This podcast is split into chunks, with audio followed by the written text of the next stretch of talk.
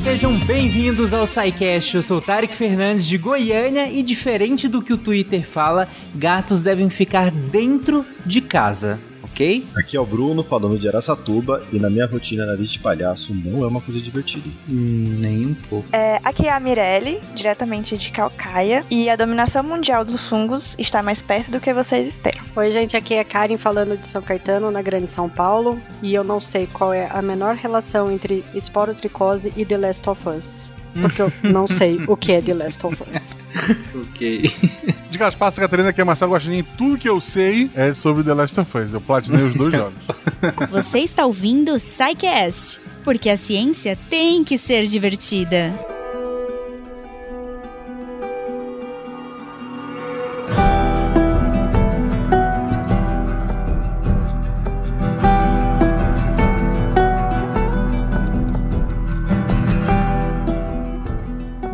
Gente, tipo, se todo mundo tá se perguntando por não, que. Não, que nós... antes de mais nada, parabéns, Tarek, pelo time. A série acabou a, a, a mês já. Ninguém fala então, mais. Parabéns. Primeiro, a primeira informação é que eu não terminei a série ainda. Falta ah, um episódio. Conta o teu tempo. Não, vai no teu tempo. Vai. Vai no teu tempo. Vou te contar o final agora. Não.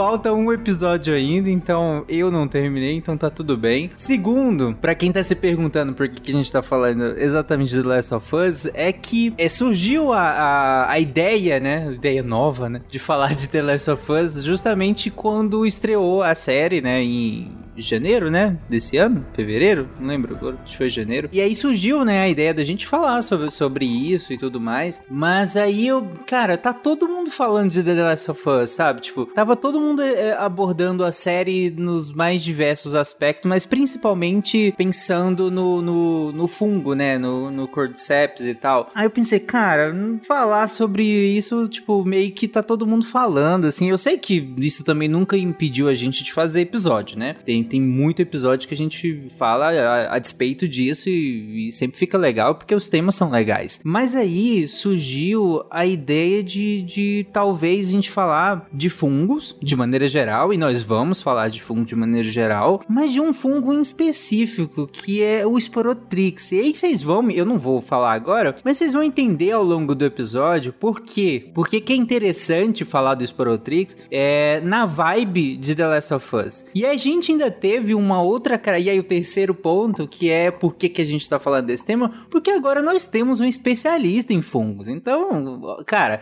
não poderia ser em hora melhor pra gente falar desse tema do que, do que agora, né? O Joel entrou nem. não, de, definitivamente não. Mas é justamente por isso que nós vamos falar de esporotricose hoje e vocês vão entender onde é que, que ela se conecta, de certa forma, com o, o tema do The Last of Us e tudo mais. E, gente, no, pra quem tá. Também não vou fazer uma chamada super sensacionalista que tem tudo a ver. Tem, tem algumas adjacências ali que fazem sentido, mas não é que nós vamos falar de The Last of Us, né? A gente vai falar de esporotricose. Mas tem algumas coisas ali que são interessantes serem pensadas é, sob a perspectiva perspectiva da série, de várias coisas que são abordadas na, na, na, série sobre infecções, enfim, sobre uma série de coisas. Mas vamos lá então. É péssimo marketing, eu queria deixar isso registrado. Ah, eu não, eu não consigo fazer esse sensacionalismo todo. Tipo, eu, você eu vai descobrir. Eu vou apresentar uma pauta sobre Haluca, vai ver. Eu não, não, dou conta disso. Vou fazer a, a, chamada, tipo, aqui está cinco curiosidades sobre os Spalotrix. A quinta você se surpreenderá. É, é. vou. O que você precisa saber para quando os fungos dominarem a Terra? Exato, esse vai ser o, o subtítulo do, do é. episódio. E a foto é o Tark com uma arma na mão. Credo, eu não sei nem manusear isso. E gente. um gatinho no colo. Aí faz mais sentido. Okay. é, bom, mas para começar o episódio de hoje, vamos fazer um apanhado mais geral que eu já dei um spoiler de um episódio futuro do SciCast, nem tão futuro assim, que é um episódio sobre fungos, mas, como a gente sempre brinca que tenta que todo episódio meio que se baixe em si, ainda que a gente passe por alguns temas de maneira mais superficial e outros de maneira mais aprofundada, vamos começar falando de fungo, né, gente? O que, que é um fungo? Que, como é que eu posso caracterizar que algo é um fungo? E quais as principais, né, características e principalmente o que, que aparece no nosso dia a dia de fungo? Bom, é, fungos, para começar, acho que a principal característica deles é que eles são eucariotos, que é um ser eucarioto. Se a gente for pensar lá do começo da biologia, as bactérias elas só têm uma parede celular, uma membrana, e elas não têm separação ali dentro delas. Uhum. Então elas são procariotas. E os fungos, ao contrário, eles são mais parecidos com a gente. As células deles é, são divididas em organelas, tipo núcleo, mitocôndria. Só que diferente das nossas células, os fungos eles têm parede celular. E essa parede celular ela é feita de quitina. E essa característica dos fungos é importante porque quando a gente pensa, por exemplo, já pensando em doença, né? Porque como eu trabalho mais com essa parte de, de doença, é, é o que eu associo mais. Uhum, que é a parte mais legal. Mas, né? é... ah, há controvérsias. Tem gente que não gosta muito. Tem pacientes que discordam. É, eu acho que a galera do The Last of Us, por exemplo, eu não sei se elas estão muito felizes, né, com as doenças causadas pelos fungos. Mas, por exemplo, pensando em doenças, quando a gente fala em tratar doenças causadas por bactérias, as bactérias são muito diferentes da gente. Uhum. Então, é entre aspas mais fácil você achar um remédio que consiga matar uma bactéria e não afete tanto o ser humano. Já quando a gente pensa em fungo, como as nossas células são muito parecidas, a maioria dos antifúngicos, que são os, me os medicamentos que a gente usa para combater fungos, eles são muito tóxicos. E em geral, esses medicamentos, eles vão mirar exatamente na parede celular, porque é a principal diferença que a gente tem é, das células dos fungos. Oh, faz todo sentido, inclusive uma ótima explicação por que que antifúngicos têm mais problemas, digamos assim, né, falando de uma maneira geral, se é que quando a gente usa um antifúngico, nós temos mais problemas, nós temos que nos preocupar com mais coisas do que quando a gente usa um anti, do, esse, os antibióticos mais comuns do, do, nosso dia a dia, né? Como você colocou, é tecnicamente o, o, um fungo, pare, a célula fúngica parece mais do que a bacteriana nesse sentido, né? Apesar de que a principal diferença é justamente o alvo que a gente utiliza no, no momento em que a gente utiliza um antifúngico, né? Que é a parede celular, né? E é por isso também que é difícil achar antifúngicos, né? Porque muitas coisas que matam fungos matam a gente também. Por acaso, né? Não é que não funciona, é funciona talvez até demais. Pois é. Inclusive, quando a gente estiver falando um pouquinho mais na frente sobre é, The Last of Us, e por que que eu particularmente acho que seria impossível uma coisa como The Last of Us, uhum. a gente vai falar de um antifúngio que tem bem essa característica. Ela, ele mata todos os fungos, mas se você usar por muito tempo, você morre também. Tem esse pequeno problema. Pequeno. é, outra característica que os fungos têm é que eles podem ser tanto unicelulares, então, eles podem ter indivíduos com uma célula só, que são as leveduras, quando ser multicelulares. E aí, quando a gente pensa em levedura, a gente lembra logo daquelas que a gente usa para na alimentação, uhum. na fermentação de pão, é, cerveja, vinho, que elas também são fungos. E são os uhum. mais comuns a gente ter no nosso dia a dia, porque são os fungos que nos ajudam, né? Sim. Então, estão com a gente desde a evolução do, da agricultura, praticamente. E o segundo tipo de fungo são os fungos filamentosos. Como o nome já diz, esse esses fungos, eles têm uma estrutura básica que a gente chama de hifa. E a hifa nada mais é do que um filamento. Uhum. Então, quando a gente pega um fungo e vê lá no microscópio, ele realmente são vários fiozinhos que se juntam e podem formar, por exemplo, o morfo, que cresce na comida, as frutas, e podem formar também um cogumelo. Então, as hifas, elas parecem muito simples, mas elas conseguem formar estruturas tão simples quanto o morfo e tão complexas quanto qualquer cogumelo que a gente vê por aí no jardim. Uhum. E uma característica também importante da gente colocar é que quando a gente pensa em fungo filamentoso, é, nem todos eles são capazes de causar doença. Por exemplo, os cogumelos, que é os, são os fungos que a gente mais tem contato, eles não vão causar uma infecção. Então, o cogumelo, por exemplo, não vai crescer dentro da gente. Sim. O que eles vão causar que são preocupação para a saúde são as intoxicações, que tem aquela velha frase que alguns cogumelos você só pode comer uma vez, né? Sim. É, isso vale para tudo na vida. Pode comer tudo. Algumas coisas só uma vez. É, o que eu acho engraçado de, de falar de cogumelo é que muita gente não sabe que o fungo, mofo, também pode dar em outros cogumelos. Então, por exemplo, é como o pessoal pegar um, um cogumelo para Paris, esses comestíveis que tá na geladeira há uma semana, tá com pelinho e volta, a pessoa, ah, tranquilo, é, é fungo mesmo. E é filhote. É filhote, é. Ai, ai. É um filhotinho de cordyceps, né? É, é uma boa, então cogumelo mofa. Olha, eu também não sei. Então, é, ele estraga, né? Ele, vai, ele tem, pode criar, acredito, por ser contaminação alimentícia, ele vai virar uma meio de cultura, né? Como qualquer alimento. Uhum. Vai ser degradado, vai virar açúcar e pode ter contaminação bacteriana, fúngica, o que for, dependendo da, de onde estiver armazenado, da umidade, de local. Uhum. Faz sentido, faz sentido, olha aí. Mas pensando é, nesses fungos filamentosos que causam doenças, os que preocupam a gente não são tantos cogumelos, mas são os mofos mesmo. É, tanto esses que causam, estragam a comida, quanto os que são causadores de doenças. É quando a gente pensa em fungo que causa doença, é, a maioria deles vem do ambiente, tanto do ar quanto do solo. Poucos fungos é, são realmente patógenos obrigatórios, digamos assim, que eles só causam doença humana. A maioria eles conseguem viver fora dos seres humanos normalmente, e aí, quando eles têm a chance, eles causam algumas coisinhas. Eles gostam de. É mais fácil, né? Viver num ser humano do que você ter que sobreviver no solo. Então, quando eles podem. Justo. Eles estão causando isso na gente. E alguns fungos, eles têm uma característica interessante que eles conseguem ter essas duas formas. Eles podem ser ter essa forma de levedura, que é unicelular, que eu já expliquei, quanto eles também podem ser filamentosos. Então, por exemplo, pensando num fungo que é mais conhecido, a Candida albicans, que é aquela mesma que causa a candidíase e causa o sapinho, ela consegue, ela é uma levedura. Quando a gente olha ela no microscópio, ela é uma bolinha, uma célula única. Mas mas quando ela está causando infecção, ela pode ser filamentosa também, que é inclusive um dos que a gente chama de fatores de virulência. É uma característica dela que facilita com que ela cause uma doença. Legal. Só que no caso da Cândida, ela vai fazer essa IFA, não tem um, um gatilho específico. É mais uma soma de características que vai fazer com que ela decida. Ah, nesse momento é importante que eu tenha uma IFA para que eu consiga, sei lá, sobreviver melhor nesse ambiente. Uhum. Mas existem alguns fungos que a gente chama de termodimorfos, porque o gatilho que eles precisam para fazer essa mudança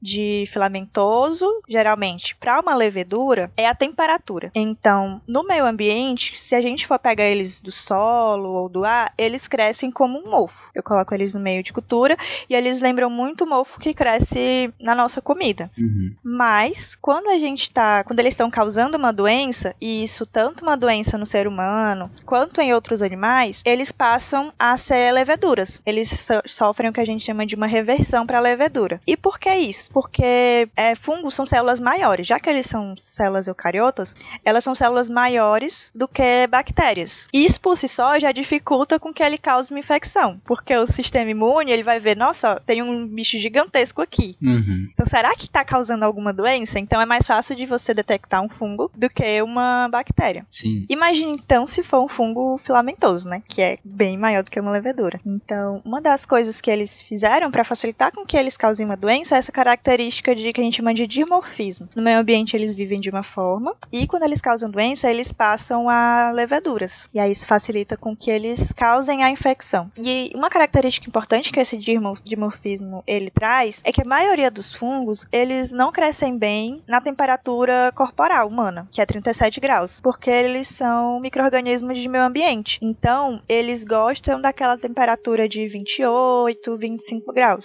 E com essa capacidade de virar para a levedura, os fungos eles conseguem, esses fungos, eles conseguem sobreviver a temperaturas maiores, 37 até 39 graus, que é a temperatura de alguns animais, por exemplo. Sim. E se a gente for pensar, por exemplo, no Cordyceps, ele é um fungo que existe e que ele causa infecção numa formiga. A formiga, ela não tem ela não tem 37 graus, por exemplo. Então, no Cordyceps, ele precisaria, antes de tudo, se adaptar à temperatura corporal humana. Se ele tivesse essa característica de dimorfismo, seria muito mais fácil para ele, porque ele poderia, por exemplo, causar uma infecção numa formiga ou até crescer nos alimentos, né, que no, na série ele cresce em grãos. Uhum. Ele poderia crescer em grãos, como um fungo filamentoso, e aí, para se adaptar à temperatura do corpo humano, ele passaria a viver como levedura, que ele teria ele conseguiria fazer essa mudança e aí daria para ele essa característica de conseguir infectar mamíferos, por exemplo, que são seres que têm a temperatura corporal maior. Uhum. Fungos parecem inofensivos.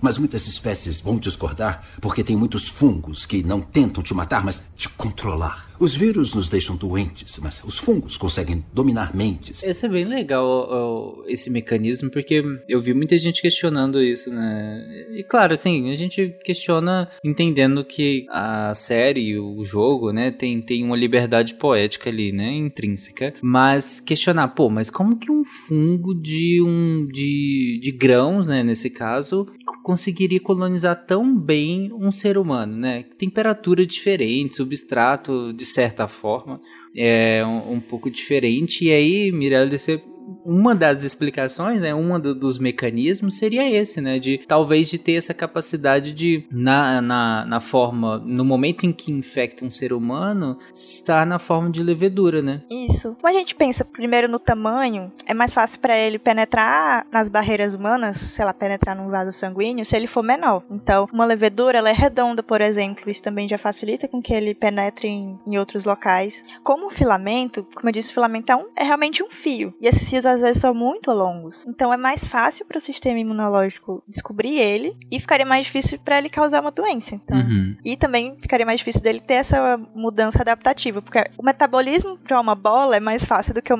metabolismo para um fio, se a gente uhum. for pensar assim Sim. anatomicamente, né? Sim, tem até em área de contato com o meio, né? A área de contato com o meio de um, de um fio, de um filamento é bem maior do que de um de uma esfera, por assim dizer, né? E só a gente tem até, na verdade, uma toxina, né? Daí que é produzida pelos aspergilos, mas que também, né? Então vem de um fungo, mas que também está é, muito relacionado a grãos, que daí, enfim, não tem nada a ver com o cordyceps, mas como eu falei também, eu não sei nada de The Last of Us, mas a, a aflatoxina, que é essa toxina é só por conta da relação com os grãos mesmo. Uhum. Então ela é produzida pelos aspergilos e que quando e ela é pro humano de uma forma geral, ela é um fator de risco, por exemplo, para desenvolvimento de hepatocarcinoma. Sim. E é algo que contamina muito. Está é, muito relacionado à contaminação de amendoim. Uhum. Né? Então, é na verdade só essa relação daí de fungo com grãos, enfim, mas daí mais pensando numa, na toxina do, do fungo do que no fungo propriamente dito, né? É, e a aflatoxina é tenso, porque você não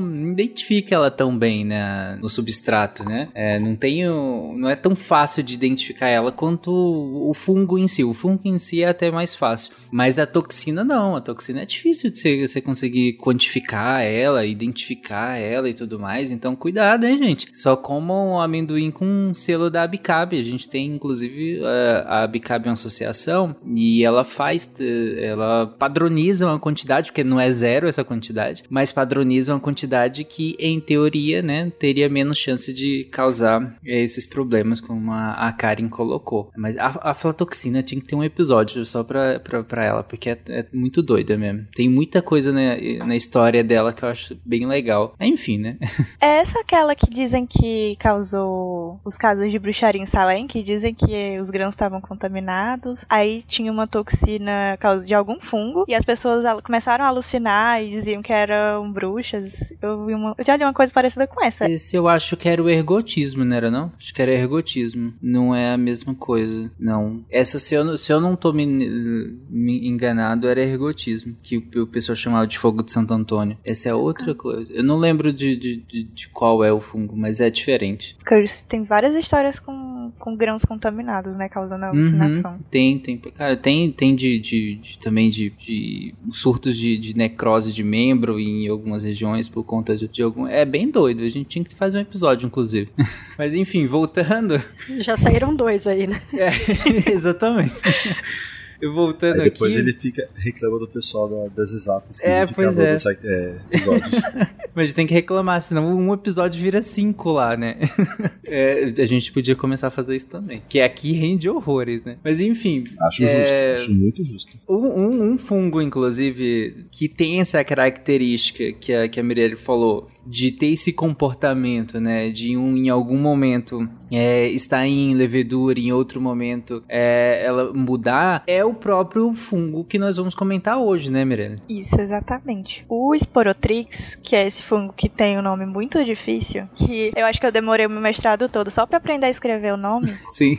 É é um fungo dimórfico. Então, ele vive no meio ambiente como um, um fungo filamentoso, mofo. E aí, quando ele tá causando infecção, ele é uma levedura. Uhum. E ele causa infecção não só na gente, no ser humano, mas também em outros animais, como cães e gatos, por exemplo. Uhum. É, e o Sporotrix, durante muito tempo, ele era considerado uma doença ligada à agricultura. Porque como esses fungos, eles são, eles são degradadores, então você vai encontrar eles aonde? Onde tem resto de matéria orgânica, geralmente madeira. É, ele era chamado de a esporotricose, que é a doença que ele, que ele causa, era chamada de a doença do roseiro, ou da rosa, porque ele precisa, o esporotrix, ele precisa que você tenha um furo na pele para que ele cause a doença. Então não é que você basta tocar no fungo uhum. que ele vai causar esporotricose. Não, você tem que ter algum tipo de algum tipo de ferida. E aí, quando as pessoas estavam antigamente as pessoas cuidavam das suas roseiras, a roseira tem o quê? Muito espinhos. Então uhum. elas furavam o dedo e aí tinha ali o esporotrix e aí ele causava esporotricose. Por isso que durante muito tempo ele era chamado de a doença da, da roseira ou a doença da rosa. Também muita gente chamava de doença do jardineiro, né? Por, por esse motivo. Uhum. Isso. Doença ou úlcera do jardineiro.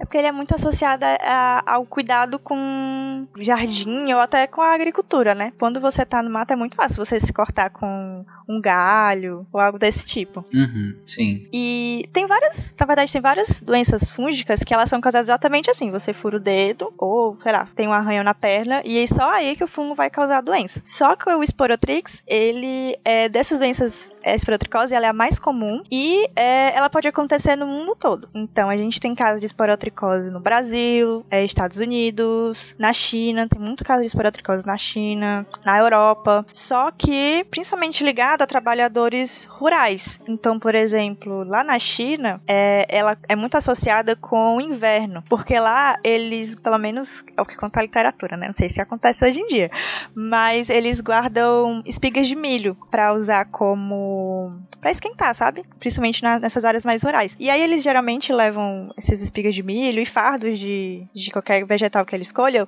nas costas. Uhum. Então é comum que eles tenham esporotricose, por exemplo, nas costas, porque eles tem algum machucadinho ali que eles estão carregando, e aí aparece a doença. E no inverno, como eles utilizam essas espigas de milho, tá ali o esporotrix, quando eles vão mexer nessa espiga de milho seca. É porque só, é só o bagulho, sabe? Não é tipo um milho, é só o, o não sei como é que chama no sudeste, mas é tipo só um, sem o, o, milho mesmo, é só a espiga, sabe? Só o... Hum, só tipo o sabugo do milho. O sabugo, exatamente. é, eles usam isso para fazer fogo. E aí eles se machucam no inverno, e aí lá a esporotricose é muito comum no inverno, enquanto enquanto na maior parte do, do mundo ela é associada com lugares com clima mais tropical. Uhum. E aí é uma característica muito interessante porque a gente vê que não é a temperatura em si, é porque a gente tem, tem que ter as condições específicas para que ele cause a doença por um motivo X. Aí, no caso, um hábito social alterando a epidemiologia da, da doença, né? Isso, e a gente vê muito isso com, com infecções fúngicas, porque como elas vêm do ambiente, a gente geralmente não tem um grupo de risco. Com algumas poucas exceções, a gente tem um comportamento de risco.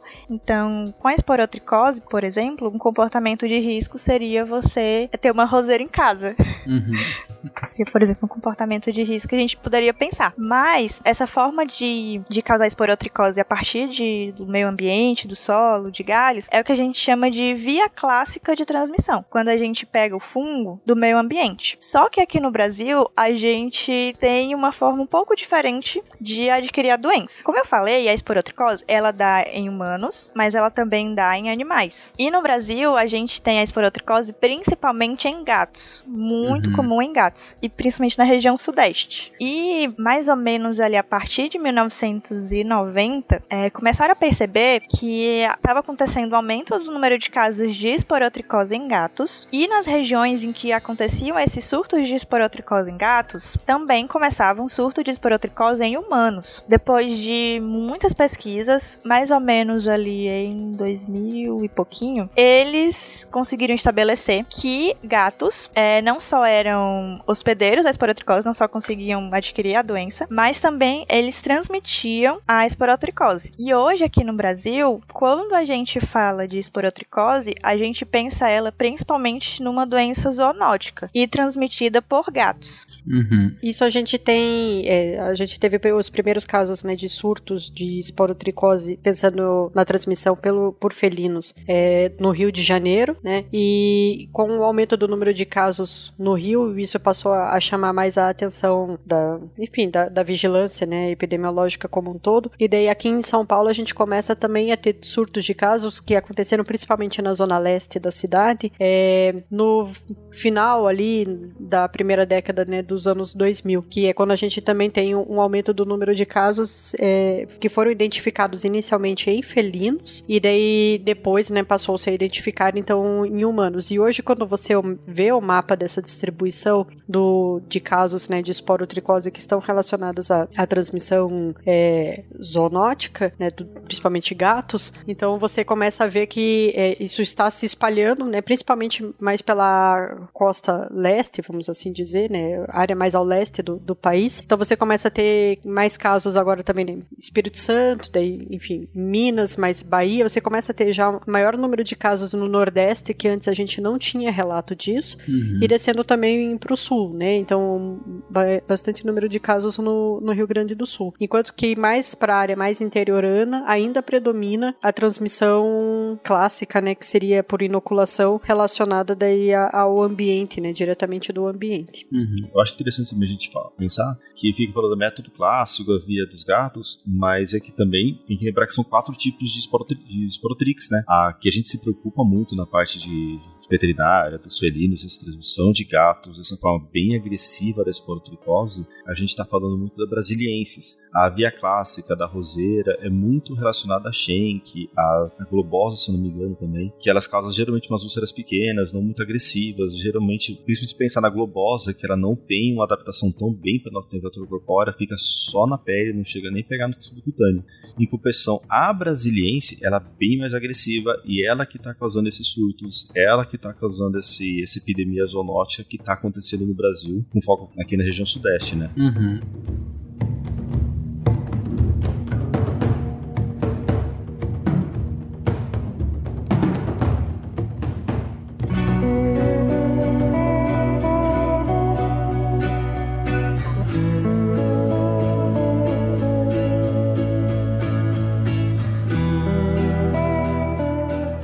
Foi interessante o Bruno trazer, e Mirelle, se você quiser complementar essa questão, porque você comentou do, do gênero Sporotrix, né? Como o que a gente vai comentar ao longo de todo o episódio, mas nós temos algumas é, espécies, né, de, de Sporotrix que são as que as de interesse, por assim dizer, né? E aí você comentou que, que tem esporotricose no mundo todo e que há uma diferença nas vias de transmissão, né? De um por um lado, você tem uma transmissão em que é, é, se dá pelo contato direto com o solo, dado que esse fungo está no solo, está na madeira, né? E aí, nesse contato, as pessoas acabam se infectando, mas esse tipo de contaminação está mais ligada a uma espécie de, de, de Sporotrix mais específica, enquanto a transmissão zoonótica né, do animal para o ser humano está mais ligada a outra espécie de Sporotrix, né? Isso. É, durante muito tempo, achava-se que Sporotrix era só Sporotrix schenck. E hoje a gente sabe que essa é é a espécie mais antiga, assim, do grupo. E aí, a partir dela, surgiram essas duas novas espécies, que é a Sporotrix globosa e Sporotrix brasiliensis. É, Sporotrix schenck, como foi dito, ela é mais associada com a via clássica, do solo para o ser humano. Apesar de que existem alguns relatos de esporotricose zoonótica também por Sporotrix schenck. Uhum. Só que são casos mais leves e eles são diferentes do Sporotrix brasiliensis porque não causam surtos, digamos assim. Geralmente que são casos isolados. É, já a Sporotrix globosa, ela é uma espécie que ela realmente ela tem uma resistência menor à temperatura. Então, mesmo no ser humano, ela causa lesões mais superficiais e ela é mais comum na Ásia. A gente tem Sporotrix globosa aqui no Brasil, porque o nosso país, como é muito abençoado por Deus, tem todas as espécies do fungo, mas ela é mais comum na Ásia. Então, quando você olha a epidemiologia das espécies do Sporotrix, você vai ver globosa mais associado ali na China, Índia, é Schenck. Como é uma espécie mais antiga, ao redor do mundo, Europa, África, Estados Unidos e aqui no Brasil, que é onde a espécie foi descoberta, o Sporotrix brasiliensis, que durante muito tempo a espécie ela era restrita ao país. Muito provavelmente, quase 99,9% de certeza, ela surgiu no Rio de Janeiro, provavelmente inicialmente em ratos, e aí de ratos ela passou a conseguir infectar gatos. Uhum. Isso porque a gente tem um registro de 1908 já com ratos com esporotricose, que alguns autores sugerem que já era Sporotrix brasilensis. E essa espécie, ela tem essa característica de ela ser muito agressiva. Então, tanto em humanos quanto em gatos, ela vai causar uma doença mais grave. E apesar de que a gente, a gente vai ter uma doença, uma infecção mais séria, em gatos, o Sporotrix brasiliensis é, causa assim infecção que muito comumente leva à morte, porque no ser humano a esporotricose, ela é principalmente uma infecção de pele. Então, ela pode até se espalhar ao longo do braço por exemplo, porque o fungo ele consegue se disseminar pelo vaso linfático. Então você vai ter uma ferida, o fungo vai achar o vaso linfático mais próximo dessa ferida e ele vai conseguir se espalhar por esse vaso linfático. Então você vai ter feridas, por exemplo, uma seguida da outra como se fosse uma linha. Mas é, na maioria dos casos, assim, 80% dos casos, vai se resumir a isso, mesmo Sporotrix brasiliensis. Já em gatos, a esporotricose, ela geralmente, e eu acho que a Yotari pode falar muito melhor que eu porque ele é veterinário, ele tem acometimento respiratório. Então, nesses animais, o Sporotrix brasileiro causa uma doença muito grave, né? Uhum. Eu sou roxo, eu não posso. é por isso que o Bruno tá aqui. Ai, desculpa, eu não sabia. Não, tô brincando. Inclusive, aí que entra a minha introdução. Ah, tem sim, na verdade, ele vai acabar cometendo muito via respiratória, e como, como a gente falou, a contaminação do, do fungos é pela inoculação, né? Então o gato briga por território, tudo acaba inoculando uhum. e tem autocontaminação. Ele se, se coçando, às vezes machucando, se mordendo por causa de uma coceira, de uma picada de pulga própria, a Sporotrix, ele acaba espalhando o fungo pelo corpo. Porém, quando é muito comum ele vir pela via nasal, seja por arranhão, é, arranhão em face, por machucados em geral na face, ele acomete o, o focinho e causa um edema muito grande, um inchaço muito grande, que tem o nome popular de nariz de palhaço. Então é aquele gatinho que tem o nariz, tem uma bola no lugar do nariz, que ela depois ela vem a ulcerar, fica uma ferida gigantesca, ela acaba espalhando. O gato tem mania de ficar roçando pela casa, então ele começa a espalhar fungo por todo o ambiente, então acaba espalhando para outros gatos, espalhando para pessoas na casa que acabam entrando em contato, com, seja com uma, uma ferida que acaba encostando, ou no gato que acaba brincando, até na brincadeira acaba se arranhando. Então ele acaba gerando esse quadro, esse quadro de respiratório e do nariz de palhaço uhum. causa, por causa da contaminação. Para complementar aqui, outra característica importante da, do Sporotrix brasilense, quando a gente pensa é, na infecção em humanos, em gatos, é que, por exemplo, se eu for pegar uma amostra de uma ferida de humano, muito dificilmente eu vejo uma levedura de Sporotrix, porque no ser humano uhum. e no gato ele tá como levedura. E já no gato, se eu pego uma amostra de, da lesão, eu vejo muita levedura, muita. E isso explica também por que, que ele dissemina tão facilmente a doença. Porque cada ferida daquela, até no contato mesmo, mesmo que você não tenha uma ferida, você pode não ter uma ferida naquele momento, mas você pode coçar o braço e criar uma micro lesão, você pode colocar na boca, e aí aparecem as feridas. É, e a gente ainda não sabe exatamente porquê, mas gatos tem um sistema imune menos resistente à Sporotrix brasiliensis. É como se o fungo tivesse evoluído, entre aspas, para infectar gatos especificamente, para utilizar eles como disseminadores mesmo. Uhum. Que é, é, muito interessante como ele tem essa relação de doença, sabe, com, com o gato. Não, certeza que foi o gato que deixou a doença entrar para facilitar a eliminação da raça humana. Errado não tá, né? Mas é, essa parte a gente ainda vai especificar um pouco mais. Antes eu só queria que vocês descre... é que vocês começaram a descrever e aí a gente acabou indo pro gato. Eu queria só dar um passinho para trás e aí se a Karin também quiser comentar, eu queria que vocês descrevessem um pouco melhor a doença no ser humano, né? Essa tanto uh, as formas dela no ser humano, né? Qual é a, a espécie que mais acomete seres humanos? Aqui no Brasil, né? Claro que vocês já comentaram a brasilienses, mas como que é a forma de infecção do ser humano? Como é que ela se apresenta mais no, no humano? Então, no humano, a, a gente tem alguns tipos de, é, de apresentação que, com certeza, né, igual a Mirelle até já comentou, a principal forma é a linfocutânea. Então você tem a inoculação do fungo, né, em algum ponto, enfim, né, do corpo, normalmente mais próximo às mãos, até porque por conta de, de arranhaduras ou porque está manipulando, né, as plantas. Você tem a inoculação do fungo e nesse local da inoculação você vai ter então uma ferida, né, que vai se formar, que normalmente é uma ferida, né, vermelha, dolorosa, que pode fazer uma úlcera assim, né, então ficar com um aspecto meio sangrante e a partir dali, então, como ela se dissemina, o fungo né, ele vai se disseminar pelos vasos linfáticos, então você passa a ter primeiro, né, o um inchaço, vamos assim dizer, né, do, do vaso linfático, que às vezes você consegue até palpar, né, quando você vai examinar a pessoa que tem a doença, e ela forma às vezes pequenos nódulos, assim, que a gente até é, fala como sendo um cordão de rosário, né, porque uhum. você tem a, a, aquela sensação de ter vários nódulozinhos, né, seguindo o linfático, e ali você passa a ter então o aparecimento de várias feridas ao longo daquele trajeto, que vão, enfim, subindo, né, é, seguindo o vaso linfático. Essa é a forma mais comum que a gente tem, mas a gente pode ter a forma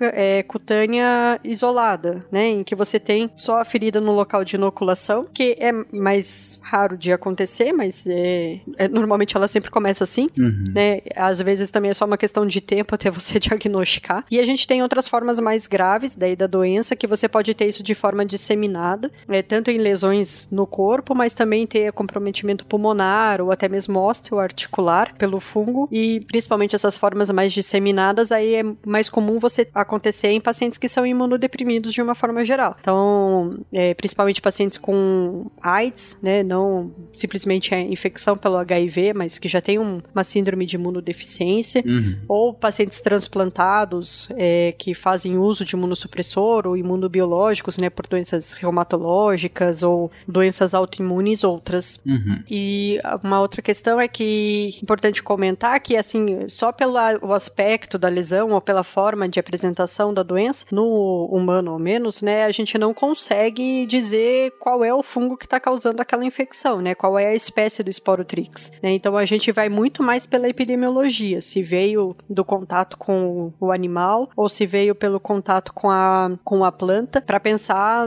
na possível causa. De uma certa forma, para a gente, isso acaba influenciando pouco, pensando em termos de tratamento, até ou coisa assim, porque a gente tem uma boa ação dos antifúngicos que normalmente a gente usa nas duas espécies, mesmo na, na globosa. Claro que tem variações, algumas respondem melhor a determinados tratamentos do que a outros, mas ainda assim a gente tem como prática usar o mesmo antifúngico em todos os casos, o que às vezes varia é dose, pensando no, na, na extensão da doença ou no local de acometimento é, e tempo de tratamento também, né? Doenças fúngicas de forma geral, elas acabam tendo um, um tempo de tratamento maior né, do Sim. que doenças bacterianas, mesmo coisas assim.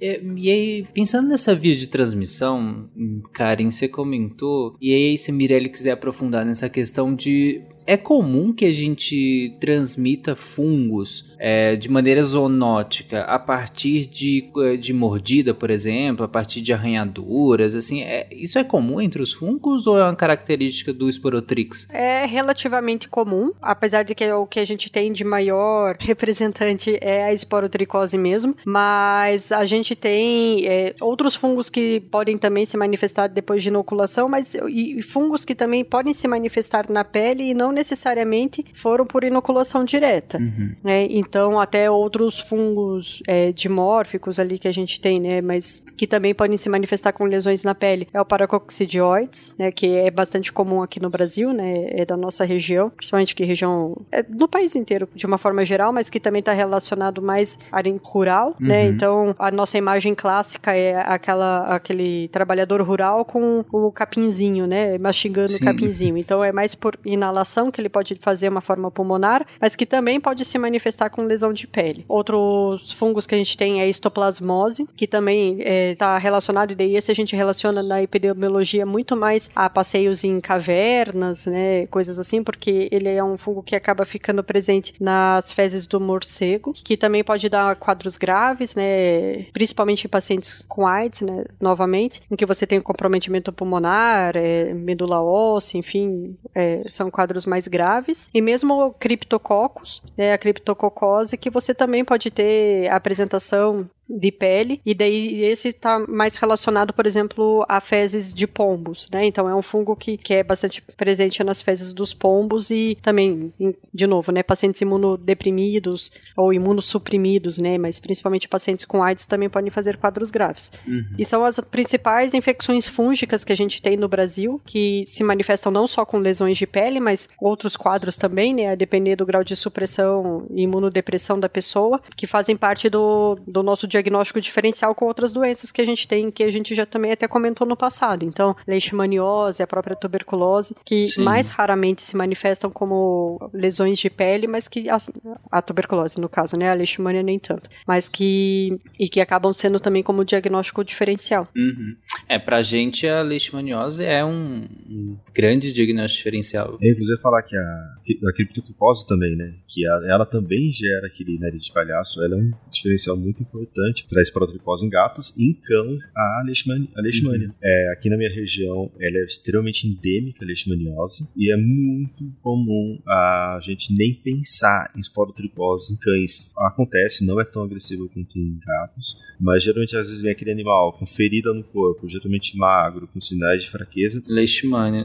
nem, nem passa na cabeça esporotricose, investiga a leishmaniose, nada, nada, nada, faz uma cultura fúngica e dá esporotri- esporotrites. Uhum. É, você tá em onde mesmo, Bruno? Tô Araçatuba, Interior de São Paulo, né? é interior de São Ah, Paulo. tá, beleza. Inclusive do lado da cidade chamada Birigui, que dá nome ao mosquito, ao mosquitinho, a phlebotomia, né? Sim. Existe um fungo que infecta insetos, contamina formigas, por exemplo, viaja pela corrente circulatória até o cérebro, enche o órgão de alucinógenos, fazendo com que a mente da formiga faça sua vontade. O fungo começa a controlar a formiga. Sobre mordida, assim, que todos. Que assim, é, como precisa de inoculação traumática, muitos fungos conseguem transmitir, Uhum. mas que faz parte da via de transmissão do fungo, Sporotrix é o único que. E a mordida faz parte importante dessa via de transmissão. Porque na maioria dos outros casos, por exemplo, você tem. é, geralmente inicia com. por via respiratória. Por exemplo, aqui no Ceará, histoplasmose é muito comum. É, não é só em cavernas, é tipo. Existem alguns estudos que, se você fizer é, sorologia aqui, a maioria das pessoas vai dar positivo para histoplasmose. Só que histoplasma, na maioria dos casos com pessoas saudáveis, ele não dá. Ele não se manifesta na forma mais grave. Uhum. Só que, geralmente, às vezes ele cria um cisto, né, no- nos pulmões. E aí, quando a pessoa entra em contato, tem HIV, e aí ele pode é, iniciar a doença. Eu não sei muito sobre histoplasmose, porque eu tenho um amigo meu que estuda, mas eu sei algumas coisas porque aqui é muito comum. E a gente tem Uhum. muitos casos é, de pacientes realmente em AIDS que descobrem que tem HIV porque adquirem histoplasmose. Caraca. E aí, primeiro eles têm o diagnóstico do fungo, e só depois é que eles vão ter o diagnóstico da AIDS em si. Uhum. Caraca. Isso, é, é que é a, a principal via, né, é inalatória, igual do paracoco também, que é inalatória, mas é que ele pode se manifestar com a lesão de pele, né? Uhum. Ah, sim, é, ele vai, é porque ele vai por via hematogênica, né? E ele, tipo. Isso, e daí é, acaba sendo um diagnóstico diferencial da esporotricose, né? Vocês querem dizer que ele inala o fungo e aí se, transmite, pode ir pra pele, né? E aí manifestar por lesões cutâneas também. Isso. Beleza. Histoplasmose, inclusive, tem outro mecanismo muito legal de, de virulência, porque ele fica dentro de macrófago, né? Uhum. Ele fica como leve... Ele também é dimórfico, e as leveduras dele são bem pequenas, porque ele sobrevive dentro de macrófago. É a forma dele de enganar a imunidade. É, mas aí, em forma de enganar uma uh, imunidade, ninguém ganha da, da leishmania, né? Ah, aí é jogo sujo também. Que, inclusive, estou devendo um, um sidecast de leishmania pra Cris até hoje. E a gente precisa fazer, inclusive, um focado só em leishmania, porque é sensacional os mecanismos de, de defesa daquele bicho. Esse já é o terceiro sidecast que aí. saiu do episódio de hoje. Exatamente. Eu acho que de leishmania tinha que ter um sidecast só sobre o sistema de defesa dela. Sim. Tão complexo, de tanta coisa, de tão curioso, tão interessante. É muito é. doido, é muito legal mesmo. Mas voltando ao tema de hoje, e aí, inclusive, é, você até comentou, até pôs na, na pauta, que uma outra ligação com The Last of Us seria essa característica do Sporotrix de, de ter a mordida como uma via tão importante de disseminação, né? Como você comentou, não é que uh, o mordido não, não poderia transmitir outros fungos, né? Pensando numa via de inoculação, a mordida é um tipo, né? Mas, já que ela, ela tem uma importância tão grande assim na transmissão de um fungo, né? É interessante fazer esse paralelo com com, com, aí com a série, né? Com, que, que a transmissão se dá também por isso, né? Pelo que eu entendi, eu não joguei os jogos, né? Eu só vi a série e nem terminei, como vocês viram no início. Mas, mas a, a, a transmissão se dá principalmente nesse sentido, né? De, de, do contato da inoculação direta de um ser humano para outro, né? Lá, lá. E aqui, no caso, zoonótico, né? E eu, como especialista na série lá, e nos jogos. Eu vou afirmar que sim. Pode continuar. Beleza. Obrigado. Valeu. É, inclusive, é, uma das primeiras dos primeiros estudos que a gente tem que, pra, que tentaram né, mostrar que o esporotricose era zoonótica era tentando isolar o fungo da boca e das unhas de gato, porque a gente sabe que uma das coisas que gato faz muito é arranhar, né? É, quem uhum. é dono de gato acho que nunca saiu sem um arranhão, só de pegar no, no felino às vezes. Sim. Então, como é muito fácil você ser arranhado por um gato e às vezes até mordido mesmo da brincadeira, é, a esporotricose é transmitida nos, dos animais principalmente a partir disso, arranhão e mordida. E se uhum. você for ver, é, isolar o fungo da boca, cresce também muito fungo. Sim, demais. Isso também facilita até o, o autocontágio. Uhum. Ele vai se lambendo e vai se auto-infectando. Mas aí, por falar nisso, então, já que a gente já passou pela, pela questão do ser humano, vamos entrar na, na espirotricose felina um pouquinho e aí a gente, em seguida, vamos falar sobre essa sobre a questão da, da prevenção e tudo mais. Mas nos gatos, como que, que a espirotricose se manifesta? É, é parecido com no ser humano? Qual que é a diferença? O que, que acontece? Isso, ela vai ser bem, como assim, um modo mais agressivo do que em ser humano ela geralmente precisa de uma via de inoculação, seja por arranhão, mordida, feridas. Uhum. Vai começar como uma ferida, uma úlcera muitas vezes pequena, que vai aumentando, ela e vai se espalhando. Ela vai entrar até a condenação por parte do subcutâneo, pode se espalhar tanto por via linfática como por, por outro, mas geralmente ela, ela é mais no local e vai tendo a autocontaminação, que o animal se lambe, se espalha, as próprias secreções, os pulsos, os líquidos que soltam dessas feridas que são ceradas, são geralmente são mais agressivas, elas acabam se espalhando pelo animal e acaba tomando tudo, o corpo inteiro. Ele vai principalmente região de face, é, já peguei animais que estavam, às vezes, com uma pequena ferida no nariz, no focinho, que às vezes ficou inchado no fosso ali como peguei casos de animais que acabaram, infelizmente, tendo que fazer eutanásia porque o rosto totalmente tomado por Sporotrix, a ponto de perder o olho, perder tudo. Ele vai, geralmente fica no, na, na pele, subcutâneo, pode acometer via nasal, pode ser tanto contaminação direta da via respiratória, que vai causar às vezes respiratória, corrimento, espirros, tudo, como a devido à ferida na região nasal causar uma obstrução, secreções para dentro da via nasal, que acaba dificultando a respiração do gato também. As imagens são horríveis, né, de, de espirotricose em gatos, né? É, geralmente são feridas muito feias e feridas, às vezes até começa com um relato de ah, uma feridinha que foi comer começando, aumentou e não cicatriza de jeito nenhum, né? Faz o tratamento, às vezes não investigou direito, né? E faz o tratamento para ferida, não melhora, essa ferida começa a disseminar por outras partes do corpo e aí são partes muito relacionadas ao grooming, né? Que é essa, esse hábito do, do, dos gatos de se lamberem, né? De se limparem, então se dissemina por, por áreas do corpo onde eles mais fazem isso ou, e, e geralmente começa por áreas do corpo onde estão envolvidas em contato né, agressivos entre os gatos, né? E aí por isso que é tão comum na face, né? Na face e no, na base da cauda ali também, que é um, um lugar também comum na cauda em si.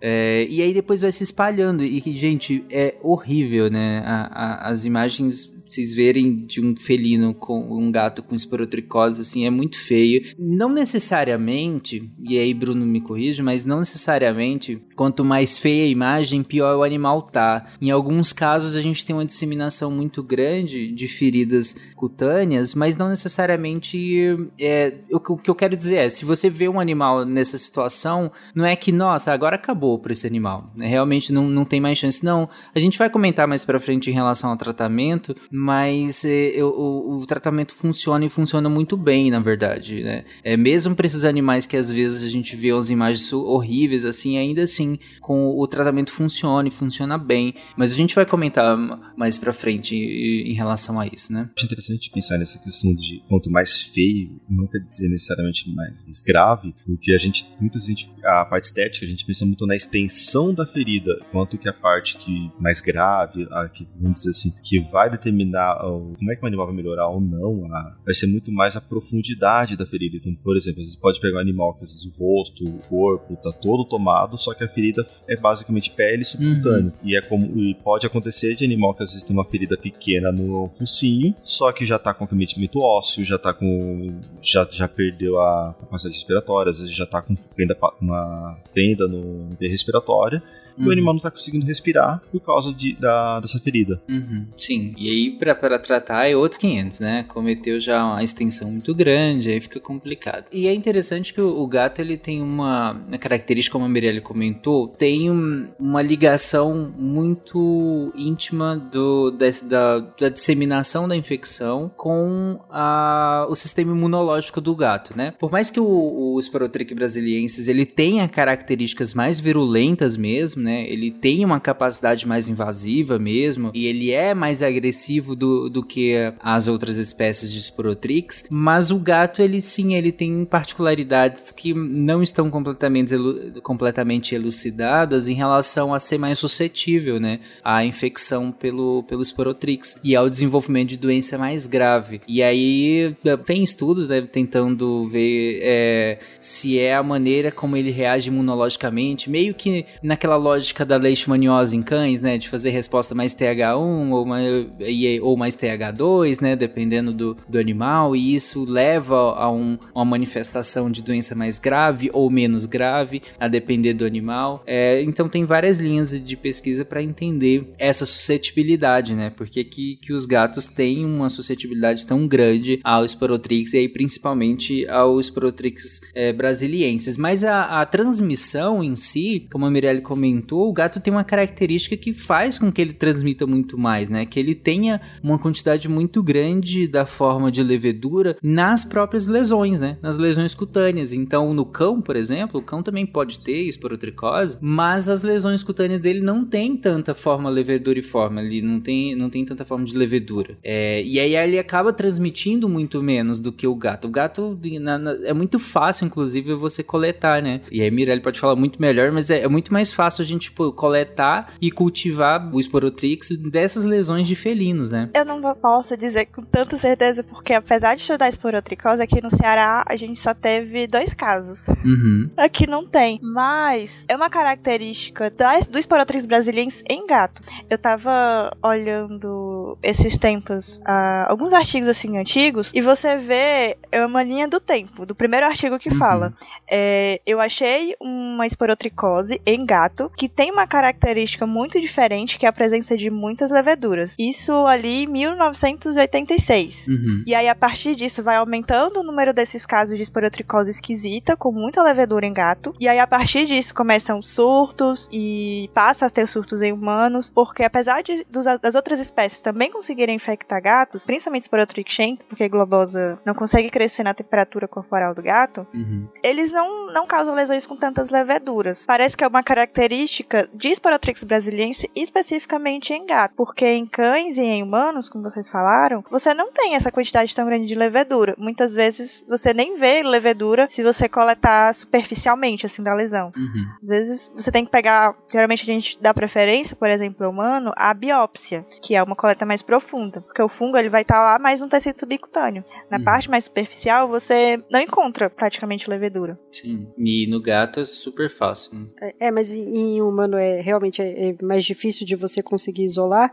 e daí ainda assim você pode fazer só o imprint né, da lâmina para procurar pelo fungo, mas acaba sendo tendo uma sensibilidade maior no diagnóstico, né? Ou seja, a probabilidade maior de vir positivo se você fizer a cultura, né, do, do fragmento. Então você faz a biópsia e manda isso para cultura para ver daí se o fungo cresce. Uhum. E aí daí a gente até tem outros métodos diagnósticos em casos de humanos, mas que ainda são muito mais é, restritos a um ambiente de pesquisa, que é o caso, por exemplo, de PCR, né, por exemplo. Sim. E outros exames que estão em desenvolvimento e que talvez venham, é, que provavelmente né, virão, na verdade, a contribuir muito, que é o caso, por exemplo, da sorologia, né, ou até mesmo imunocromatográfico, né, que é tipo o sabonetinho de, de teste de gravidez, né, enfim, que você tem uhum. resultado positivo ou negativo, então, mas que ainda estão em fases de, de desenvolvimento. E muitas vezes você manda também, né, o, a biópsia para análise na para anatomia patológica, enfim, para corar com as colorações específicas que a gente tem para fungos, ah, dificilmente você acaba encontrando realmente a, a levedura no naquele espécime, né? E às vezes você até acha algo assim que consegue corar na imunohistoquímica, mas é mais raro. Normalmente o que a gente acaba fazendo mais é, rotineiramente é a cultura mesmo.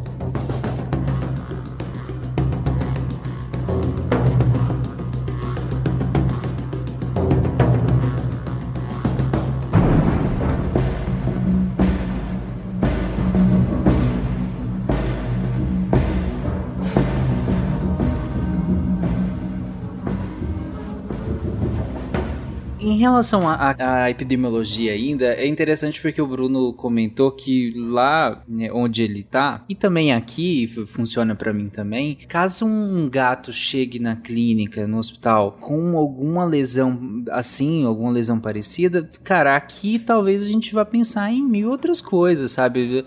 Talvez a gente pense mais em, sei lá, sabe, uma dermatite alérgica causando esse tipo de lesão, dependendo do animal, sabe? Dependendo do, do organismo organismo do que em esporotricose. Aqui, aqui também eu sei de alguns casos que eu conto na, na mão, assim, sabe? De, de colegas que, que, que atenderam animais, é, mas é muito esporádico, não é mesmo comum aqui ainda. Eu tenho um, um professor lá da, da UFG que ele, inclusive, ele é um entusiasta do tema, ele pesquisa o tema e ele preparou o laboratório já dele pra, pra, pra que. Ele sempre fala que Goiânia e Goiás tem tudo para explodir esporotricose, né? E, e aí ele, ele já preparou o laboratório, fez tudo para porque ele fala que em algum momento vai chegar. E aí no momento que chegar, ele, ele que, queria e está, né, agora preparado para fazer os testes e auxiliar no, o diagnóstico de maneira mais rápida e mais precisa, né? Tomara que ele esteja errado, tomara que não chegue, porque não é legal, é, é realmente muito feio e realmente é, os gatos ficam, ficam muito mal mesmo com, com, com, a infecção, mas é capaz que chega, sabe? Se a gente pega como a Karen comentou e a Mirelle também comentaram sobre o padrão de disseminação, né? Como tá se disseminando é, mais pela, digamos assim, costa leste brasileira, mas em algum momento vai começar a adentrar no território. Já tem alguns casos em Brasília, inclusive aqui perto também, então é, eu imagino que seja inevitável que, que vá chegar aqui. Mas é, acho que todo lugar tem que estar o máximo preparado possível é, na hora que chegar, porque é uma doença bem ruim e é, a experiência carioca mostra que, que, que depois que chega e dissemina, cara, é muito difícil controlar. E é muito difícil controlar porque. E aí vamos voltando naquela parte de, de transmissão. Por que, que os gatos transmitem tão bem a esporotricose? E, principalmente, como é que eles pegam a, a esporotricose? Principalmente, qual, qual problema? Um dos problemas quando a gente fala em gatos como pets. É muito comum que os donos deixem os gatos meio que semi-domiciliados, né? Uhum. Eles voltam para casa, mas eles têm acesso à rua. Então, na rua, esses animais eles vão ter contato com tudo, com animais doentes, com veneno. Então, é, geralmente o que acontece é que eles na rua têm contato com algum animal doente e aí eles levam essa doença para casa. E da mesma forma, por exemplo, quando a gente fala de o surto começou no Rio de Janeiro, mas quando a gente fala da transmissão para outros locais, como por exemplo para Recife, que foi o primeiro ponto de, de surto de esporotricose que a gente teve maior aqui no Nordeste, que foi Recife e foi Camaçari na Bahia, o que que provavelmente aconteceu? Algum dono viajou com um gato doente para esses lugares uhum. e aí o animal tinha acesso à rua e aí da rua ele transmitiu provavelmente para algum animal de rua mesmo. E aí esse animal de rua depois que chega nos animais de rua é meio que impossível de parar a disseminação da doença, porque um vai transmitindo pro outro, que vai transmitindo pro outro. E aí depois que a esporotricose ela se estabelece, é meio que impossível você parar a doença, parar o surto. É, e como você comentou, os gatos eles transitam por essas, essas regiões urbanas ou rurais que seja e acabam se infectando e disseminando o, o, o patógeno, né? No caso, o esporotrix. É, seja arranhar o chão, arranhar a árvore, enterrar o cocô no chão que seja, o contato, o simples contato do, do animal com o ambiente acaba contaminando o ambiente, né? E aí fazendo com que se dissemine para outros animais e assim sucessivamente.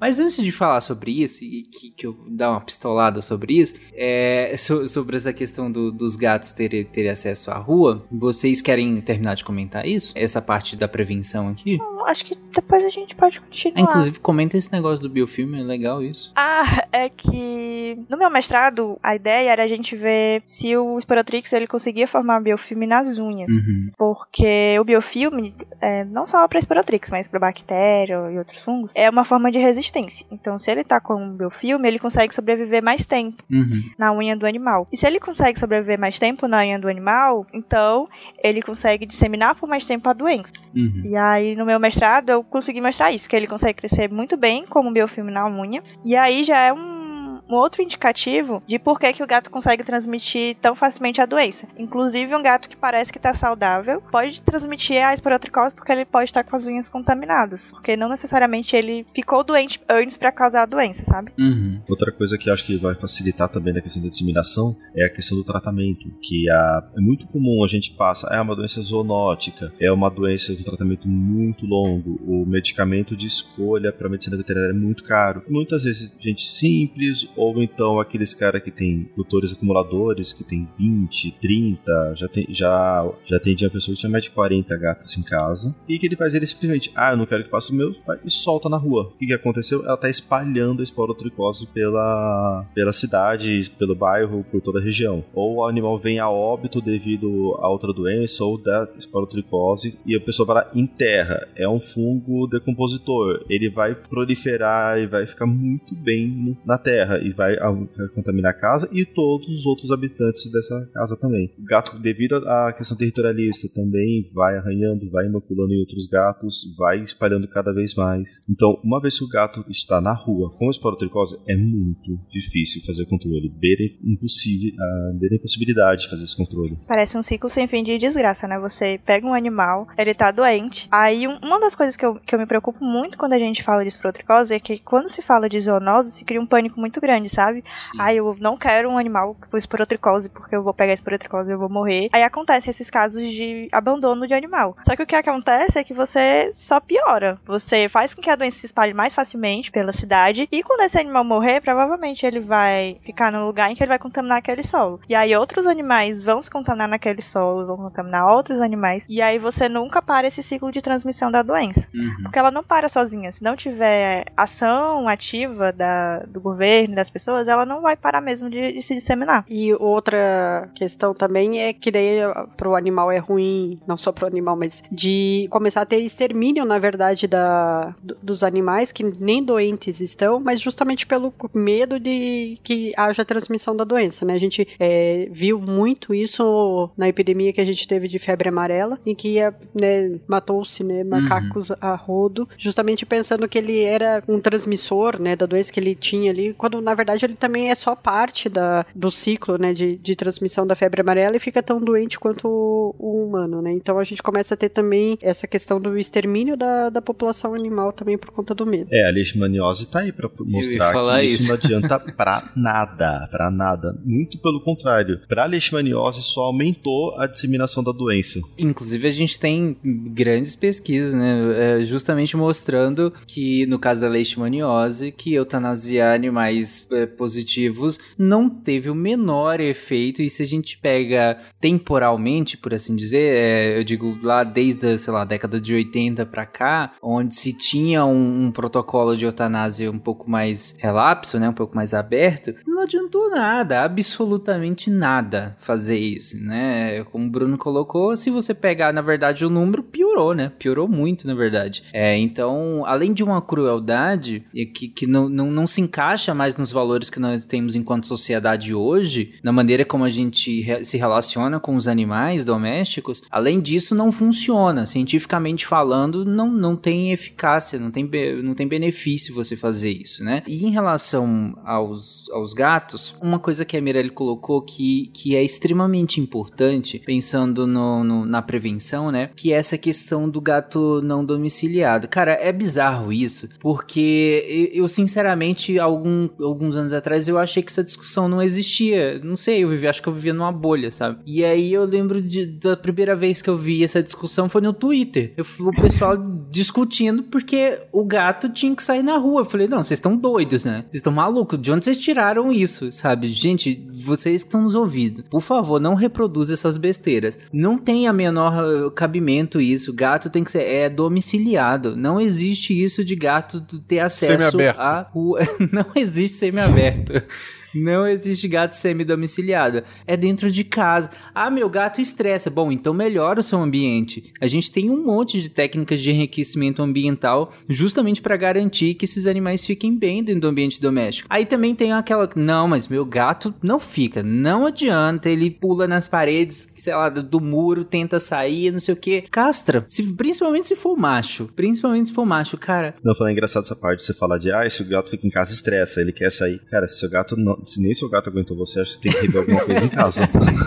Sim, tem isso também, né? Mas a castração funciona muito bem para nessas questões. Claro que não é só isso, vai ter uma série de fatores que, que vão determinar esse comportamento, por assim dizer, principalmente de gatos machos, né? Mas a castração ajuda demais, gente, demais, demais pra caramba mesmo, assim. Você vê alguns animais, mesmo animais já um pouco mais velhos, mais velhos que eu digo assim, já não mais filhotes, né? Animais adultos. Mesmo em animais adultos, cara, castração às vezes ajuda assim de uma maneira exponencial o comportamento do animal nesse sentido, né? Do animal é, muitas vezes querer marcar demais o território, querer sair, que, que, querer sempre que tem contato, às vezes pelo portão ou, ou na vizinhança com alguma fêmea, vira um, uma gritaria e vira uma bagunça. Você castra, resolve. E, e assim, em grande parte dos casos que, que eu já tive com contato, castrou, o animal ficou ótimo, sabe? Super de boa dentro de casa casa e tudo mais. Claro, se for um animal que você resgatou já de um ambiente urbano, é, de fora, e que já, já tinha um certo costume, pode ser que ele tenha um queira mais sair do que outros animais. Ou não, né? Porque eu inclusive já resgatei alguns que, cara, pelo amor de Deus, se eu abrir o portão, ele não vai sair de jeito nenhum. Até parece que ele vai deixar a caminha dele aqui dentro com, com a ração cara dele pra, pra sair na rua. Mas se o seu gato quer, não interessa. Nesse sentido, você é humano, você tem essa responsabilidade responsabilidade com ele. Você é o tutor, não deixe o seu gato sair. Porque como a Mirelle comentou, não é só isso, não é só uma questão de saúde pública, né? E uma questão de saúde única, né? Aquele conceito de que a, a saúde humana, a saúde animal e a saúde do meio ambiente são indissociáveis entre si. Então a gente precisa pensar a saúde como uma, uma saúde única mesmo. Mas não só nessa questão de saúde única, nessa questão de saúde pública, mas pensando no animal em si. Ele está exposto a uma série de atropelamentos, envenenamento diversos, assim, dos mais. Gente, eu sou emergencista, eu trabalho no emergência, eu atendo esses animais no meu dia a dia. Vocês não têm noção de, de, de como. Por isso que eu tenho tanta raiva de ver essas discussões no Twitter, porque sou eu que atendo esse bicho na hora que ele chega lá atropelado, na hora que ele chega lá politraumatizado, do, das mais diversas maneiras possíveis, na hora que ele chega lá envenenado dos mais diversos tipos possíveis, do, manifestando coisas que eu não vou nem descrever porque são horríveis. Então, é, isso dá muita raiva quando eu vejo esse tipo de discussão. Gato é para ficar dentro de casa. Fora que se o seu gato for extremamente dócil, for curioso, gostar de pessoas, ele vai chegar perto de alguém que não gosta, ou alguém Sim. que é agressivo, aí você já viu. Vão parar, esse gato vai parar na emergência com o queixo quebrado, com um traumatismo crânioencefálico, uhum. porque queria dar uma voltinha. Quer dar uma voltinha com seu gato? Faz o seguinte, compra uma coleirinha, põe nele, treina ele, e passeia com ele. Você é bom que você também ajuda a queimar uma caloria, gasta energia, se diverte, uhum. faz o laço com o gato. É difícil? É difícil, o gato não está acostumado. Não é uma coisa que ele vai se acostumar rapidinho, mas ele se acostuma. Eu já vi gato, tem gato que vai na clínica na coleira e fica lá Sim. sentadinho esperando. Sim. E posso só fazer um jabá? Claro. Tem texto no portal Deviante falando justamente sobre esse conceito do One Health, né, que é da saúde única e falando dessa é, relação entre a saúde animal, ambiental e humana, a, mais voltado para resistência a antibiótico, mas que também dá um bom panorâmica em relação, panorama em relação a isso. Você lembra do título? Ah, é que é uma série de, de textos, na verdade, são seis textos que foram publicados no ano passado, ah, mas eu vou deixar o, o link na descrição do, do episódio. Beleza, então vai estar tá lá na descrição desse episódio também. Leiam todos esses textos, são muito bons também para complementar esse conteúdo. O fungo precisa se alimentar. Então começa a devorar o hospedeiro por dentro, substituindo a pele da formiga pela própria. Mas ele não deixa a vítima morrer, não. Ele Mantenha a marionete viva, impedindo a decomposição. Mirelle, inclusive, você tem alguma observação em relação a essa questão da, da prevenção? Eu queria só até complementar o que tu falou sobre castração. Uhum. Que uma coisa que a gente vê quando a gente olha a epidemiologia da esporotricose em gatos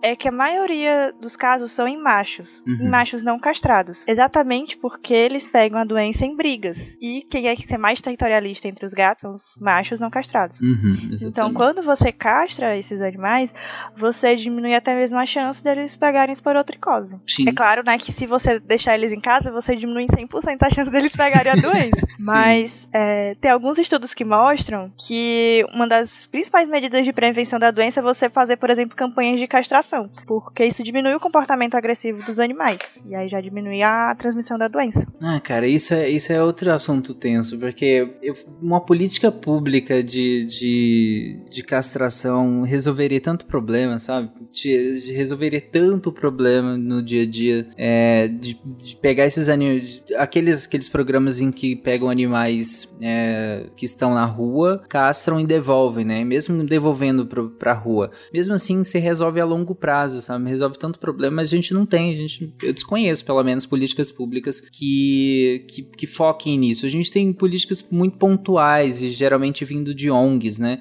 É, relacionadas à castração. Mas política pública mesmo, não tem. E, é, e seria uma política relativamente simples, mas não tem vontade política nenhuma para resolver esse problema. E é bizarro isso, pleno 2023 a gente não ter. Principalmente para macho, né? Que é, é, bem simples a castração. Demais, é, é demais. É, mas vamos lá, então pensando, pensando nessa questão, a gente até chegou a comentar um pouco, a Karen falou sobre isso, a Mirelle também, em relação ao tratamento, né? Que a gente tem antifúngicos para serem usados, tanto em seres humanos quanto em, em, em animais não humanos, e, e, que o tratamento funciona bem, né, gente? Sim, é, o tratamento, ele, como eu tinha comentado, né, ele é demorado, mas em si ele funciona bem. A, a principal principal droga que a gente utiliza, né? A nossa droga de escolha é o itraconazol, que é a nossa primeira opção, que acaba tendo uma boa ação nos mais diversos tipos de, da, das espécies, né? Igual eu tinha comentado, algumas acabam sendo mais ou menos sensíveis, mas no geral todas elas acabam respondendo bem. Uhum. Outras opções que a gente tem, pelo menos né, em humanos, também é a terbinafina, também é uma, uma outra opção de tratamento. O iodeto de potássio também pode ser utilizado. Normalmente ele é mais tolerado até por crianças do que adultos, né? E em casos daí mais graves, ou por exemplo gestantes que não podem né, utilizar os azólicos, né, que é o caso do itraconazol, enfim, uhum. aí o que a gente tem de opção para tratamento é a anfotericina B, mas até como a Mirelle tinha comentado lá no início, né, são medicações tóxicas, né, o itraconazol bem menos do que a anfotericina, mas ainda assim é, pode, né, ser hepatotóxica, né, principalmente. Já a anfotericina ela acaba tendo uma toxicidade muito mais renal e cardíaca, né, nos humanos. Mas o, o tempo de tratamento é prolongado e a gente trata até o desaparecimento das lesões, né, a resolução e ainda mantém por mais um, um ou dois meses, né, depois do, do desaparecimento das lesões e acompanha ainda por mais um tempo para ver se eventualmente não acaba tendo uma recidiva da, das feridas. E isso leva em torno, né, de pelo menos ali uns três a seis meses. Então é um é longo o tratamento. Agora quando você vai para veterinária, a gente usa também o itraconazol. A dose ela é extremamente alta se comparado ao animal e é longa e falou, cara, o que é o principal fator que leva ao abandono. É, depende dependendo do doutor, na hora que a gente passa o valor do tratamento, mesmo manipulado, ele olha pra nossa cara e, tipo, ele não sabe se ele ri ou se chora. Uhum. No, no Rio de Janeiro, inclusive, tem um programa de tratamento gratuito, né? Tanto testagem quanto tratamento. Então, para quem mora aí no Rio de Janeiro, tem como você fazer o seu o tratamento do seu gatinho e a testagem, né, para tratar de maneira gratuita. Em outros lugares eu desconheço se tem programas parecidos. É, aqui, por exemplo, aqui em Goiânia, se você tiver qualquer gatinho com alguma lesão, leva lá no hospital veterinário da UFG, que lá a gente consegue coletar e fazer os exames gratuitamente, inclusive, lá na escola de veterinária da UFG. É, e aí, outros lugares eu realmente desconheço se tem esses programas, mas sempre tentem, tentem, entre em contato com as zoonoses, né? É, ou com a agência de meio ambiente do, do seu município e veja se não tem um programa de testagem e tratamento gratuito para esporotricose. dependendo da região, pode ser que seja como lá no Rio de Janeiro e aqui em Goiânia mesmo, que não tem casa, ainda assim a gente consegue fornecer o o, a testagem gratuita no caso de esporotricose. Aí, em outras regiões eu acho que teria que ver região a região. Mas de qualquer forma, o, o que eu queria deixar de, de mensagem nesse caso é que tem tratamento. E ainda que seja um tratamento longo, como a Karen colocou, é, não é impossível, tem tratamento, o tratamento funciona e funciona bem na maioria dos casos. É, então, mesmo que com o, como o Bruno colocou, às vezes a gente vê lesões extensas, mas que com tratamento regride, regride muito bem e funciona muito bem também. É, e, e, esse animal de fato vai ser curado, né? No caso de um tratamento. Não é nem como a leishmaniose, né? Sim, a gente consegue fazer uma remissão tratando tanto do. A gente vai ter que tratar a ferida, a parte, né? A gente vai tratar o animal e de, muitas vezes a ferida fecha sozinha, ou senão gente precisa. Lógico, é extremamente difícil fazer a medicação em um gato. Uhum. Às vezes por meses, a gente sabe que é difícil. É uma doença que vem por arranhão, a gente tem que fazer a medicação no gato, que ele vai acabar te arranhando, ele vai acabar te mordendo, ele vai fazer o que a gente tem o costume de brincar na veterinária, ele vai te gatomizar. Uh, que a gente brinca que o veterinário, o tutor de, de gato, é tudo gatomizado. Mas a gente consegue fazer. Tem estudo mostrando que, por exemplo, o traconazol ele é uma cápsula. Se você abrir a cápsula, misturar com o patê, ele tem eficácia uhum, também. Sim. Então, uma dica que eu dou para quem quer, quer dar medicação pro precisar fazer essa medicação, pega, deixa o gato, por exemplo, não dá alimento para ele de manhã, deixa ele passar um pouquinho de fome, pega um sachê que ele ama, que você só usa para dar medicação ou para agradar, abre a cápsula, coloca um pouquinho, mistura, põe lá na frente dele que ele vai, vai acabar comendo. Das vezes ele come. Você não precisa estressar. Isso é bom pro gato, porque ele não tá estressando, ele não tá irritando. E você consegue tratar seu animal. Ah, ele enjoa desse, muda o patê, muda o sachê, dá um pouquinho, dá algum agradinho, mas trate seu gato, cuide do seu gato e, pelo amor de Deus, deixe ele dentro de casa. Uhum. E, inclusive, a gente tem maneiras de abordar, e aí conversa com, com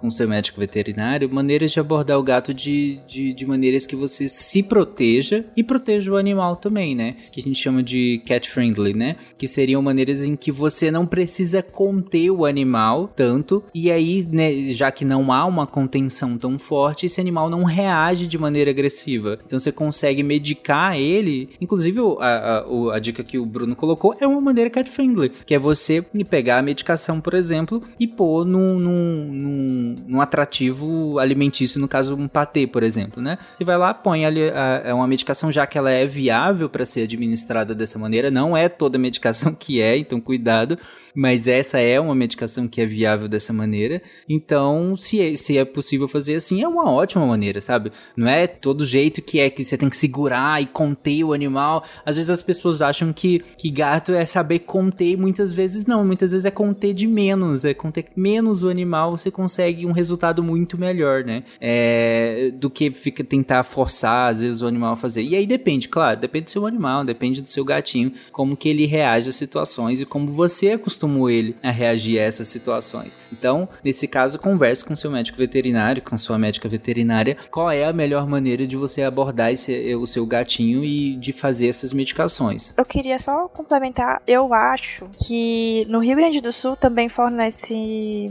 testagem e tratamento gratuito, porque lá também ah, sim, começou, começou um surto pouco depois do, do Rio de Janeiro, especificamente em Porto Alegre. E como a esporotricose é uma doença que tem ganhando destaque, é muito fácil você ir numa, nesses hospitais universitários e ter alguém que se disponibilize para fazer a testagem gratuita e às uhum. vezes até o tratamento, porque é meio que, digamos que tá ficando na moda estudar esporotricose. Então, aproveitem isso. Aproveitem que tá tendo esse trend aí no meio acadêmico uhum. e usem isso a favor de vocês. Vão ao hospital universitário e tentem ver se tem algum, alguma pessoa interessada em estudar ou, enfim, pergunte se eles fazem a testagem gratuita, porque muitas vezes pode não ser que eles ofereçam especificamente para esporotricose, mas como é um tema que está em cota atualmente, é, eles ofereçam, sabe? Tanto o, o, a pesquisa quanto o tratamento é gratuito, nem que seja só para publicar um artigo. Pior que é verdade. é verdade.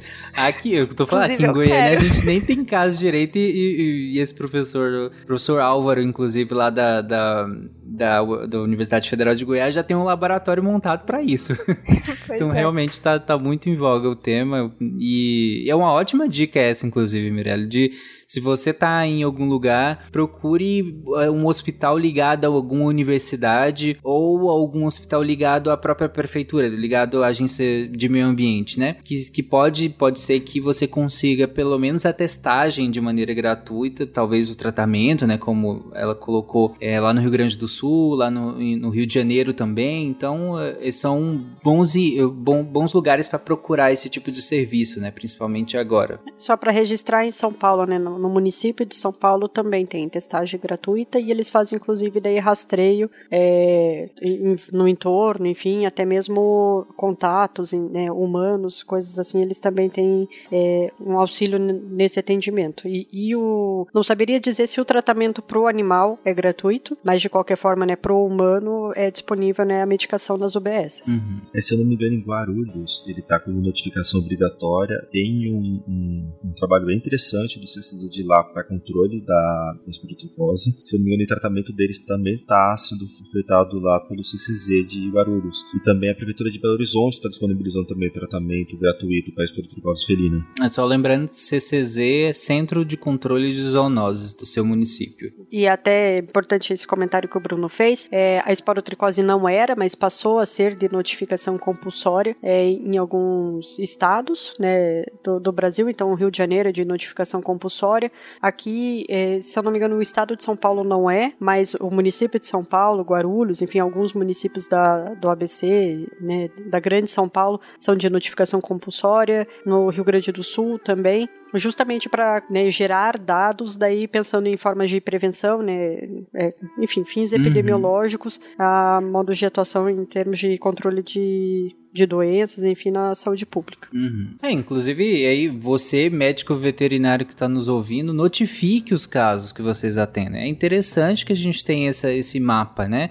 Mesmo em lugares em que a, os casos são poucos, é interessante que a gente comece a montar esse mapa. Especialmente em lugares que são poucos, né? É, sim, justamente para a gente entender como é que se está se dando essa, essa disseminação, né? E vocês que atendem é, em hospitais e escola também, conversem com os setores de, de preven da preventiva de vocês, se não, se não tá, alguém como a Mirelle comentou, se não tá tendo pesquisas nessa área e aí você consegue mandar suas amostras para lá para incrementar a pesquisa do, do da pós-graduação, né, gente? E médicos também, né, da UBS, pronto-socorro, enfim, também é importante fazer essa notificação. É isso. Ah, a esporotricose tá, saiu do Brasil, está se espalhando pelo mundo e daqui a pouco a gente vai ter uma epidemia brasileira. Olha só, produto brasileiro, hein?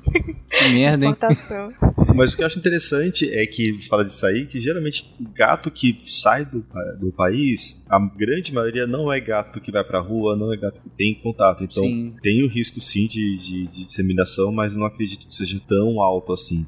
Por exemplo, eu nunca vi um gato persa, um, um manx e os parotricose. Se eu não me engano, teve um caso assim, acho que no Reino Unido, de um que, que de um felino que foi para lá. Na testagem aqui parece que não, não, não tava ainda na janela, né? E chegou lá, acho que, sei lá, porque acho que testou e deu, deu positivo lá. É, mas claro, contiveram e tal. Ele, ele era domiciliado, como você colocou, né, Bruno? Não, não era gato que tinha acesso à rua. É, e aí acabou contendo, mas mas, mas se eu não me engano, teve um caso assim. Eu vi em algum lugar isso. Mas, enfim. Eu acho mais fácil ser em países tipo. Já tem na Argentina surto de esporotricose por esporotrix brasiliensis, porque a espécie anteriormente só tinha aqui, né? Aí tem alguns relatos de surto na Colômbia e no Chile, que ainda estão sobre observação, porque as pessoas geralmente viajam de, podem viajar de carro, sabe?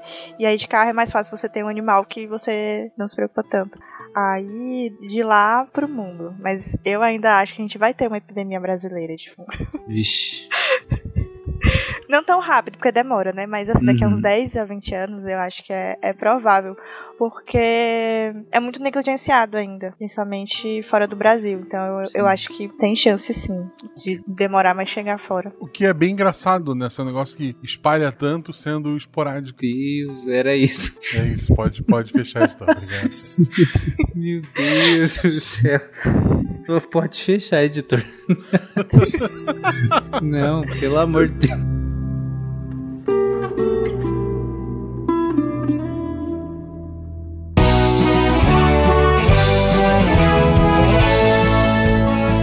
Chegamos na sessão de recadinhos do SciCast. Eu sou a Jujuba, passando aqui só para avisar que se você ouvinte quiser ajudar o projeto a continuar divulgando ciência de forma divertida, você pode através do PicPay, Padrim ou Patreon. Além do SciCast, você ajuda a manter outros projetos da casa e a manter o site também, com a nossa produção diária de textos incríveis. Caso você ainda não tenha visto, a gente editou o patronato para esse ano. Temos novidades bem legais esperando por vocês. Os nossos lindos patronos que apoiam e amam o projeto tanto quanto a gente. Os links vão estar tá aí no post. Fora isso, se você quiser entrar em contato com a gente para dúvidas, sugestões ou, enfim, recadinhos quaisquer, é só mandar e-mail para contato@sicast.com.br. Por hoje é só e eu encontro vocês na semana que vem. Tchau. Atenção para o informe semanal dos textos da semana. Mas antes do informe, aquele convitinho básico para você que gosta do SciCast, que gosta de ciência, que quer ajudar a fazer divulgação científica. Você pode aproveitar, vir entrar para a equipe Deviante, ajudar aqui na a produção desses textos, né? Que é uma forma enorme de vocês contribuírem a tornar a ciência cada vez mais divertida. Você pode vir escrever sobre a sua área, seja exatas, humanas, artes, biológicas, o que você tiver o conhecimento para compartilhar vai ser muito bem-vindo. Como que faz? É só mandar um e-mail para contato@saicast.com.br. Mas vamos para os textos. Na segunda-feira, Homens e Cuidados em Saúde, um texto da Michele Santos chamando, né, alertando, conscientizando para a necessidade de também os homens terem mais atenção para a saúde. A gente sabe que é um, um grupo mais complicado nesse quesito e ela fala dessa importância e traz como que cada setor da sociedade, é, né, mulheres, pesquisadores, homens mesmo, é, profissionais profissionais de saúde podem ajudar a conscientizar a necessidade de cuidado de saúde dos homens. Na quarta-feira, Emerson Souza traz Grupo de Anéis em Corpus Parte 4. Essa série em que o Emerson traz, traz esse conceito da matemática, né, dos anéis, explica pra gente de forma bem detalhada, bem legal para quem gosta de matemática, para mesmo que não é da área, né, em especial, pra gente aprender um pouco mais. E na sexta-feira, Marcel Ribeiro Dantas vai falar da edição de 2023 do Congresso da Liga do RN. Super legal. O texto tá super legal mesmo, mas esse faz parte do título. E ele participou desse congresso, né, em que ele discutiu temas da área dele, participou de, de discussões, fez palestras sobre questão de inteligência artificial, é, área da saúde. Cara, tá muito bacana para conhecer discussões né, de alto nível ali da área, ele traz isso de uma maneira bem descontraída. Então, para você sentir um gostinho do congresso e também tá acessível, então dá para todo mundo, né, de todas as áreas que, que trabalhem com isso ou que só tenha interesse realmente mesmo no assunto, vale a pena dar uma conferida. Esses textos e mais, muito, muito mais, você encontra em www.deviante.com.br. Eu sou o André Trapani, não vou fazer uma piada sobre saúde de homens, anéis e liga eu se fosse apagar a luz da Torre Deviante. Se a ciência não for divertida, tem alguma coisa errada. Tem que ser divertida. A coisa mais divertida que tem é a ciência.